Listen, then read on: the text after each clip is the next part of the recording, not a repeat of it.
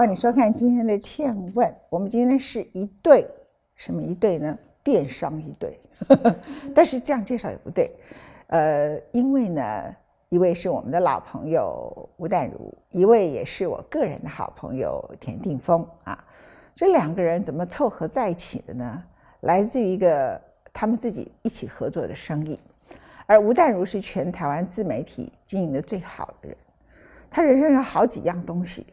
我觉得他已经发疯了，他又长跑，跑了好多路跑，然后呢，他又跑到岳麓书院去读书，这我们上次已经报道过了。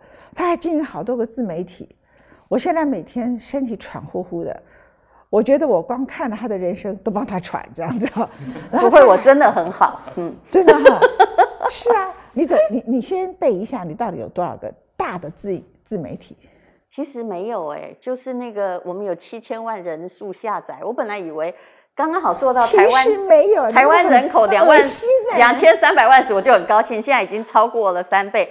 其实要感谢那些酸民来呛我了，我说真的，我后来发现他们呛的越大声的时候，哎，越多人默默的支持，因为听那个并不是一时时髦，而且。我的那个忠实的收听率则很高，所以才会有这么多下载。还有一个叫“人生不能没故事”，其实那个我更认真录，目前只有一千万人，就是做呃，你你应该知道，我也我是中文研究所的嘛。那我觉得我一直欠中文系一些东西，所以我就是把呃《金瓶梅》还有呃《水浒传》《三国演义》《红楼梦》哈，还有放肉土肉蒲团吧。呃，肉蒲团，我觉得它 还好，并不适合我。我觉得，我觉得你的电商应该把你的那个扬州狮子头改成名字叫肉蒲团，就会大 卖。这个名字可以。哎，不好意思啊，文倩姐，你觉得现在的人知道什么叫肉蒲团吗？哎呀，哎呀，呃，你只要旁边放一张照片，他就会进去看了。啊，我都不好意思说，他们连一些重要的人都不认识了呢。错了。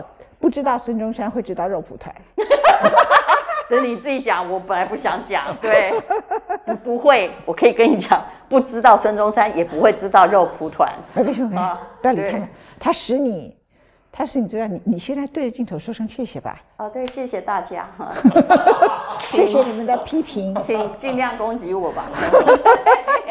因为。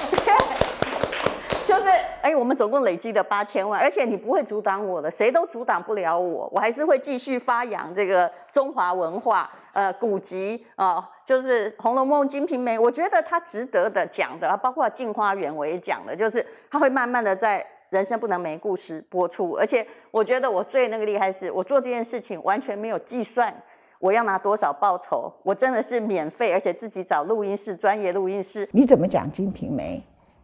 潘金莲这个角色好，但是其实我必须跟各位说，很多人连《金瓶梅》都只有一个模糊印象，就觉得它是一个 A 片这样子而已。《金瓶梅》啊，我其实有专门在写潘金莲，其实我是寄予她同情的。对，可是潘金莲哈，我其实是用商学院角度在看她的。很抱歉，它是一个商品，而且它是一个便宜的商品。连他的爸妈都把他当商品，对啊。你从这个角度来看，你会同情他，他就是不断的被卖来卖去，卖来卖去。那这个商品，他也只是担心他年华老大卖不动的时候，他该怎么办？所以他就硬要到西门庆他家，有没有？后来西门庆本来不就说玩一玩就要把它丢掉嘛？可是他自己还花了很多的心思，一定要挤进这个已经有很多妻妾的家里，然后努力呢，就很像《甄嬛传》这样，可以掉这个，可以掉那个，他要什么？他其实最后他把西门庆弄死，也只是想要用他的精子生个孩子，只是没想到把他弄死了。其实这就金瓶梅，可是金瓶这就是潘金莲，可是金瓶梅的潘金莲不是一个真正的女人。其实她的心里哈，写到后来哦，没有什么人性，所以她是一个本来她是一个生意啊，这种艳情小说它是一个生意。你上次已经在我们节目讲了，明搞政治是生意，现在就是。很多事情，色情也是个，就是生意嘛。是的，那只是其实金瓶梅在整个清朝，大部分时间它都是被禁的。但是你就人就是这样，政府我跟你讲，你禁什么禁嘛？你越禁呢，哈哇，下面越觉得宝贵啊。不是，然后我觉得他，呃，我要讲的意思是说，您做自媒体里头。第一个是人生实用商学院，OK，然后第二个是呃，人生不能没有故事。那你每天怎么安排你的时间？然后又去跟田定峰搞一个电商啊？我待会儿一定要拉回来他这一块。哦，呃，电商是我自己的，对我只是请他帮忙。对对，其实我跟你讲，我做电商也已经跟疫情有关，但是在疫情前一个一年我就做了，我没有跟他。他是我的供货商而已，我并没有跟他合作。那你们怎么会发生百达翡丽一个表就送出去，他帮你的？那天他到我家嘛，那我有一天决定要是这样，我要决定要断舍离。我其实觉得我这辈子拥有的也够了，那值得的东西要做送给值得的人。我为什么会帮田定峰？我可不可以讲实话？可以啊。我觉得他太可怜了，真的，因为他不会卖，对不对？他真的不会卖，而且他一直被骗，而且他不止被一个人骗，他被很多人骗。那其实我跟田定峰，哎，我就就直接讲实话哈，其实我们我是我可是跟他有一点就是怎么讲？我认识他是因为他有一天那个《虚光岁月》那本书拿到我手上，我心里想说。这个人实在太惨了，他童年过得比我惨，然后他后来又是个文青，然后他当那个种子的那个音乐，然后把公司卖掉，大家都传说他卖了很多钱，其实没有。后来他告诉我没有，但是他后来还一直被骗，他已经被骗了 A B C D E，所以我去找他的问题，就好像说，如果我拿零售价哈，恐怕都没有他的成本价高。你觉得他怎么做生意呢？然后后来我就找出他人生一个最致命的问题，而且那天晚上我就打给他，我讲什么？他那天晚上打给我，他跟我说我一定要跟你把话讲一下，但是呢，哎，我希望你可以接受。我说可以啊，我说我们都直来直往，你就讲吧。对。然后他就说他人好了，不然我也不讲。对，他就说，林峰，我跟你讲啊，你不要跟你的产品保持这么远的距离。我就说，哎，什么意思？他说，因为我我知道你现在在做那个 Mr. 丰田电商。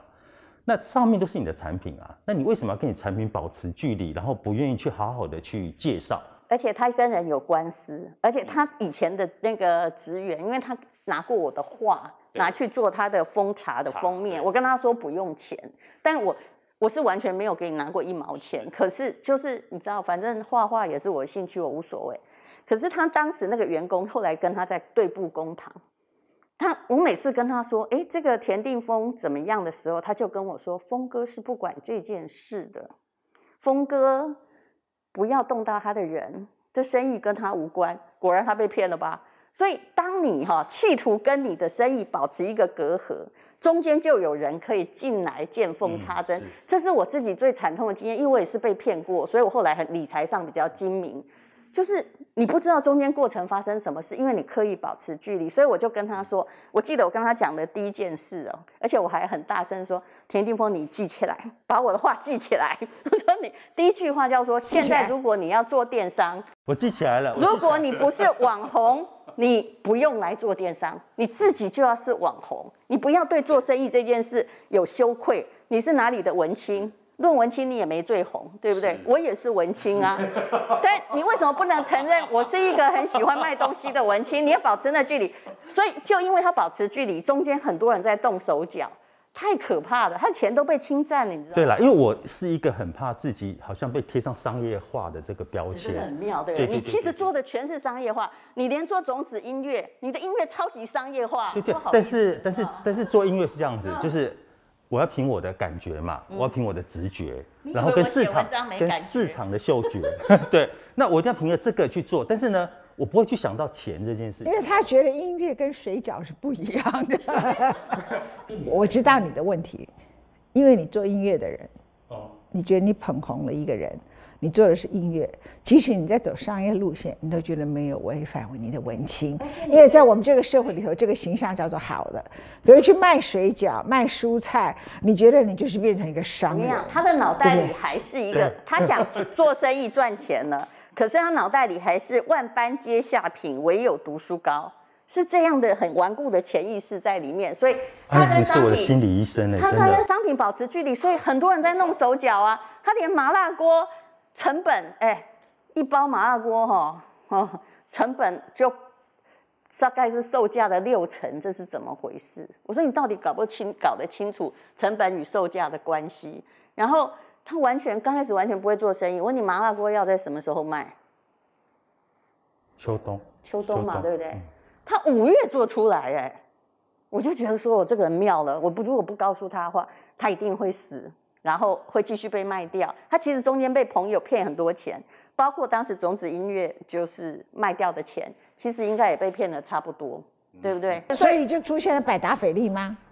不是那天是刚刚好，我要清掉一些东西，然后但是他哈、你再关起来，关起来，不要再放。我关起来对，不是他把它放在他的 FB，对啊我是这样们觉得无所谓。可是记者跑拿去写，结果我的问题有多大，你知道？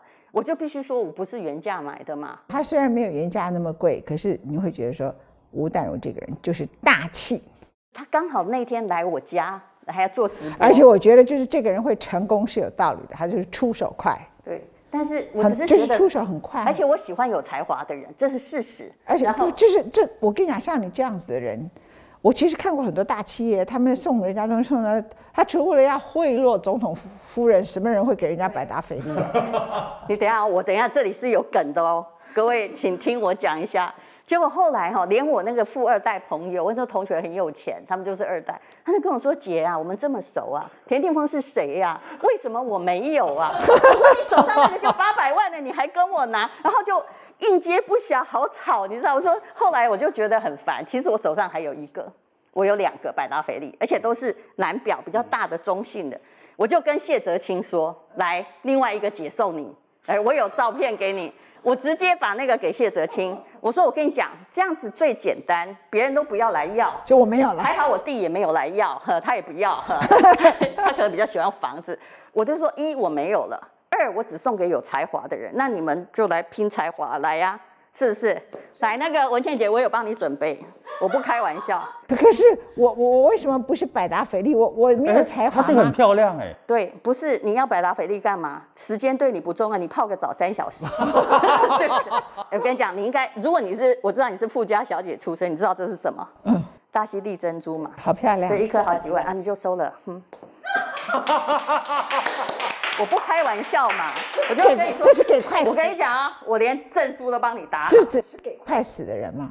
所以这不是你要这样讲，要不然以后别人又不是不是因为你也是有才华的人，不是。那如果你觉得你才华超过陈文茜，你再来跟我要，谢谢啊，就这样。但是我很知道这一串大概，就说呃，当然这这我也可以把它卖掉，但是其实我就说我回好本漂亮了就好。是的，你应该知道这一颗好几万块，那一整串嘛，那请笑纳，呵他的个性就是这样子啊，很很有义气，很不是大方因为。她对喜欢的人很大方。你你应该加三两个条件，一个是才华，第二是快死，你就没有了。哦，嗯，不要这样，不太吉利。我觉得你还是可以活很很久，因为其实祸害都会传好漂亮千年哈。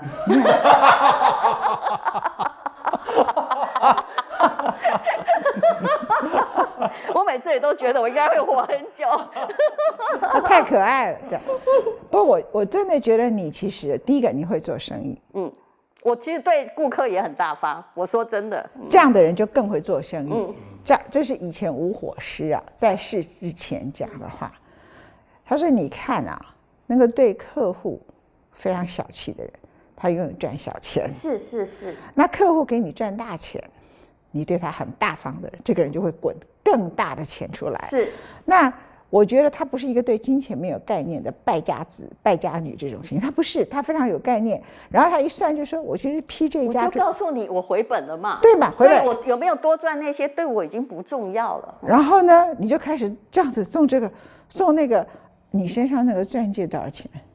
没有多少钱，我不要问多少钱大概钱五点八克拉。嗯，五点八克啦。我买的也没你想象贵。嗯，我其实也没有想象，因为我对我是不戴珠宝的人。对，但是我其实是我们公司是有珠宝生意的。哈、对啊，就很厉害啊！你很聪明，因为在这个时刻大家都觉得贬值嘛，保所以都想买，想想买珠宝。其实我们大概做两年多，所以我的意思说，他只是你看他一做电商就做珠宝，你对就去做水对饺，因为我以前做那个女然后这个人要有钱嘛，就是做了五六年，大家会相信我。不是，而且这个珠宝它一旦鉴定有鉴定书，它单价高，然后它也不要乱卖，它就是找人家快要盘点或要倒的，所以这是聪明啊。其实今年我们救了很多家店啊其实还是有做善事的成分。但是不管你怎么样救那个店，你要有利润啊。所以我做生意其实是很很分明的，嗯。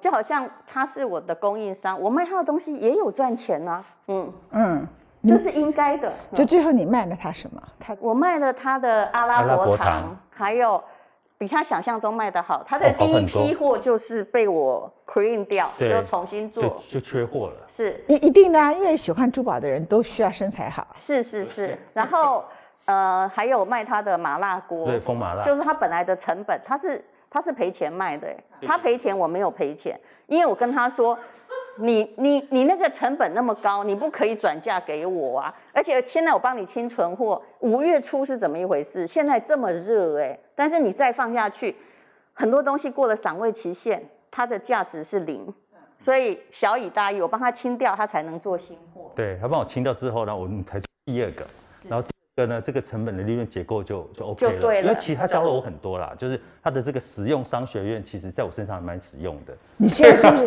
他是不是这本书快要变你的圣经？每天你一直是，我看了很多遍啊，然后我只要问你看这我就问他你。看这个的次数多还是你的手表？我我坦白说啊，他送我的手表我不太带出来的，因为我觉得那个带出来很沉重。啊你现在呢就这样很沉重，我看一下，看一下，看一下。带出来。你给我看干嘛？你给摄影机看。不要，不要，不要，不要，拿起来，拿起来，没有了哦。最后那个宋谢哲，那个那个谢谢哲青拿走另外一个那个文青型的，然后也给他带来很多困扰。对对所以呢别再说了哈该大家把手表接看他的遮起来书还比较实用一点，就转的比较快。对，我我是一个很没有数字概念的人，我的那个数字概念真的是从他这边开始学的。比如说我在做这个生意，并不是想说我要立刻赚到钱，而是想说我在推舒适嘛，我在推没有，我就说那你就不要做啊，做生意不能我觉得不，我觉得不只是数字，像他都知道说，你怎么五六月在卖麻卖麻辣火锅？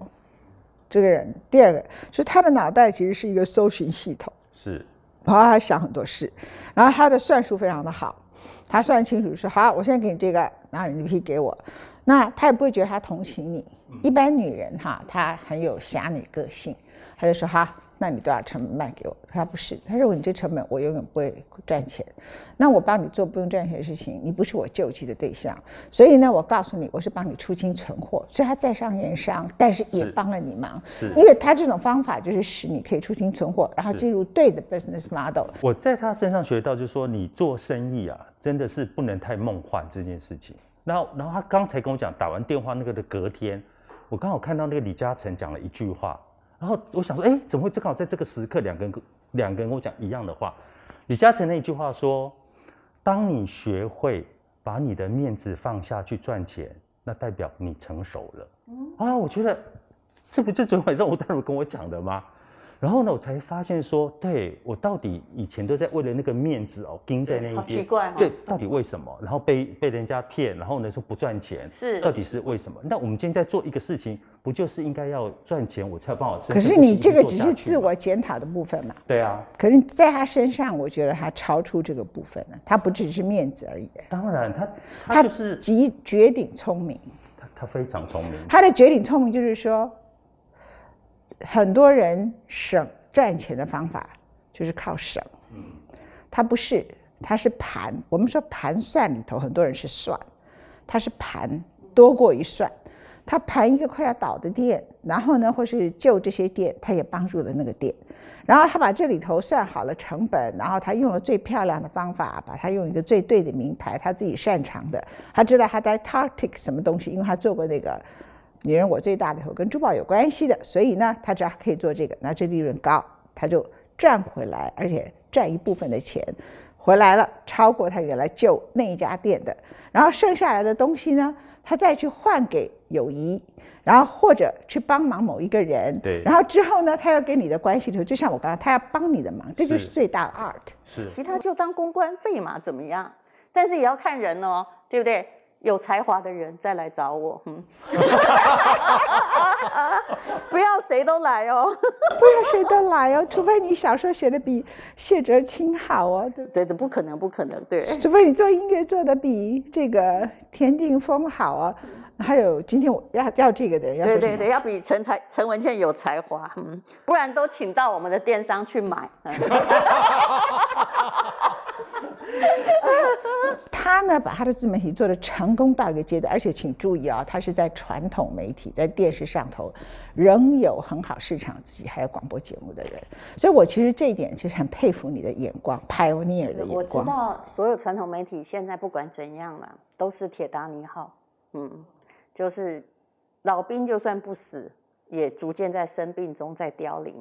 那自媒体到底要怎么做呢？其实。你说为什么做生意我完全 OK？其实我有双重性格，你可以看得很清楚。你看我会去念法律，又去念商学院，又去中文系，或者念岳麓书院。我其实两个我都舍不得丢。也就是说，其实我的心里是两个人，一个可能是文青，另外一个不是战士就是商人。但是一个永远是在这，没有一个哈就没有心，没有这个就没有防卫。所以我其实自己完全不冲突。虽然别人看起来我很累。但其实我觉得我很好，而且还蛮每天都睡足八个小时。我其实，呃，很多东西哦，你只要做熟练，你的决策能力就会很快。像比如说我在思考怎么样卖他的商品的时候，基本上其实我们公司的文案我都还自己写，而且我非常非常快。很多人做自媒体哈，网红他就只想要收。赞助费用就是说我今天帮你卖一个东西有没有？然后我帮你放链接，我帮你写一写，哈，一次收个八万十万。那于是呢，很多网红他为了要去让别的赞助商觉得我粉丝多，就去搞了一个，就是去让资讯公司跑，搞了一个一百万，然后按着人数来跟人家收费。但是请问这样能够撑多久呢？很多都是假的嘛。我的朋友呃，同样一个厂商，他说他去找一个百万网红。卖维他命，结果卖一个礼拜才卖了一万块。你觉得这个生意就是这样？业界难道不会传出去吗？会，卖的不好的会传出去，卖的很好的他会把它挡下来说：“我不要帮你推销，我想要独具这个频道。”我觉得基本上都是这样。那其实中欧国际工商学院，我后来去念的，因为这时候我二零一六年念，刚好就是在一个网红时代的兴起的时候。我有个外国老师，他讲了一句话，其实这就是后来为什么我跟你说，而且其实我大彻大悟。那那堂课这句话最最让我觉得有意义。他说呢，如果现在你不是一个网红，老板不是网红，那你别创业，你还要公关发言人，你别创业。我突然觉得这句话太有道理了。我们为什么还要有那种啊？明明我们每天都在买东西，每天都在消费。明明现在哦，我说真的，其实经济很伟大。现在打的战争不是都是商业战争吗？啊，不然就是运动场上战争。现在也没有人在用炮火打，你却还要忽视经济所带来的力量，然后你没有去贴近这个时代商业社会的心跳，你还认为欧阿米耍一碗二十块。其实我很爱观察这个，因为我在市场旁边出生，所以我很爱从小就是很爱看人家在做小生意。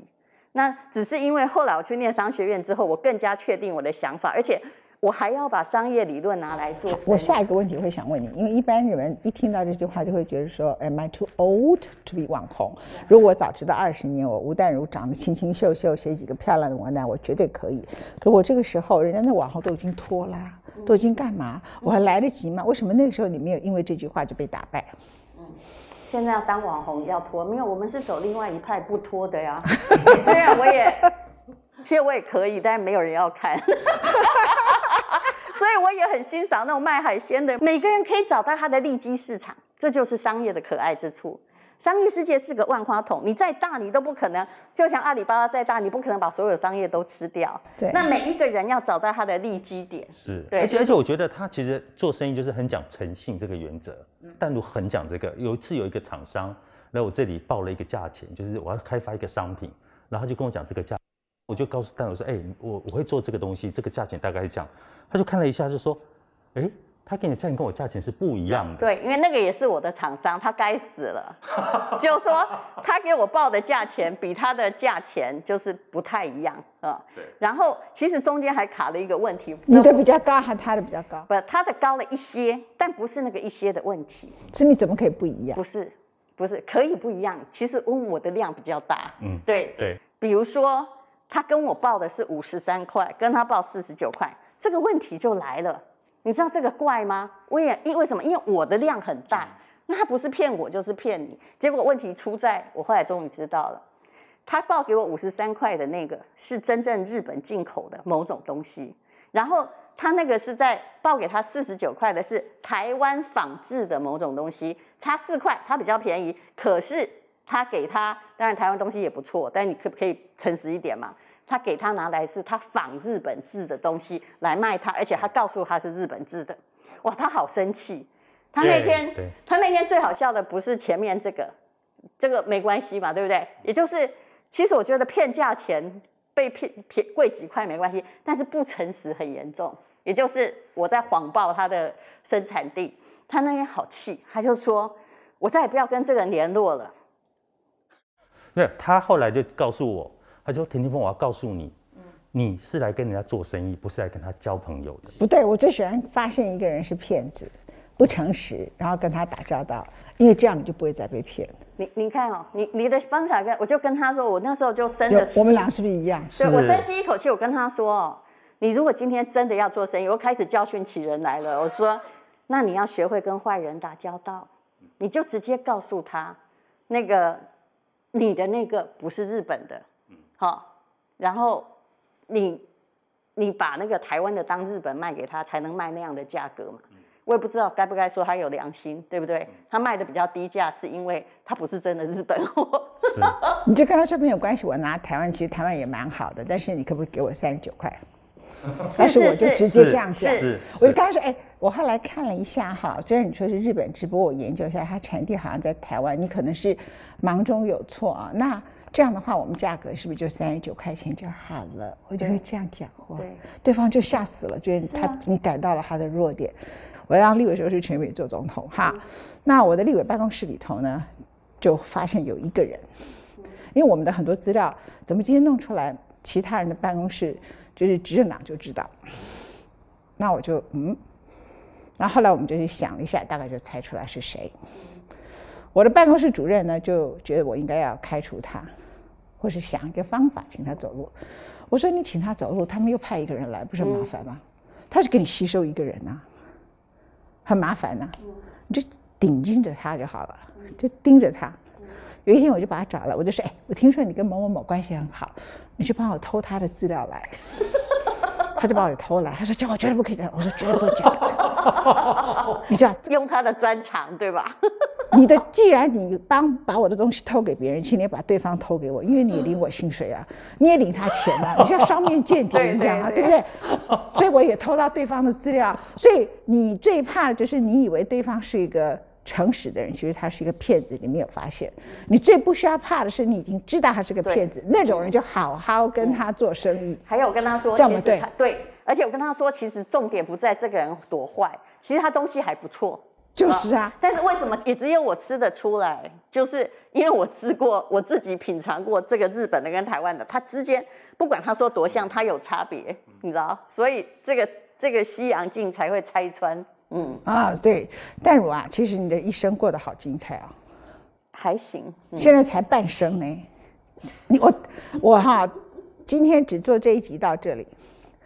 我要来问他的后半生，因为他现在前半生有体力，然后呢有经历，可以给各位做进各种参考。可是人生到了过了一个年龄要减法，他要怎么减法？他怎么样去看待？有一天他的人生要怎么样转换？所以呢，我们这一集做到这里。你在这里头学到了精明无比，但是他的精明里头充满了侠气，在侠气里头充满了慷慨，在慷慨当中也充满了盘算的一个了不起女人叫吴典说我的慷慨有看人哦，哈，各位。我我们我们挥手的时候都这样，太棒了。谢谢谢谢。